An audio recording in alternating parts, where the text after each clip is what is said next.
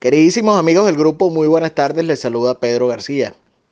Yo quisiera aprovechar este breve minuto, minuto y medio que me voy a tomar hablando para felicitar de manera muy efusiva a toda la gente que en el día de ayer y el día de hoy se ha dedicado a mandar audios con los horarios de la supuesta invasión o ayuda humanitaria, con el plan con el sobrevuelo de los aviones estadounidenses, con el despliegue de las tropas, con el plan de los militares venezolanos retirados que ya están en la frontera, los horarios de entrada, los horarios en los que Nicolás Maduro se tiene que ir y los horarios de salida del dictador venezolano.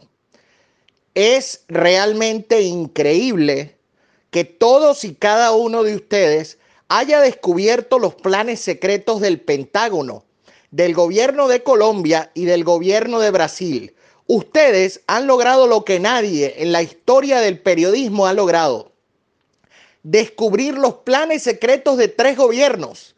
Gracias al amigo que me dijo, la hermana de la tía, el abuelo de María y cualquier otro pendejo que le haya dicho a usted lo que tienen que hacer. Es hora de que se callen la boca, es hora de que dejen trabajar a la gente como es y es hora de que dejen de regar bolas y rumores de manera irresponsable, haciéndole un daño enorme a todo el esfuerzo que ha hecho Guaidó, la sociedad civil y todos los países del mundo por ayudar a Venezuela. Manga de irresponsables.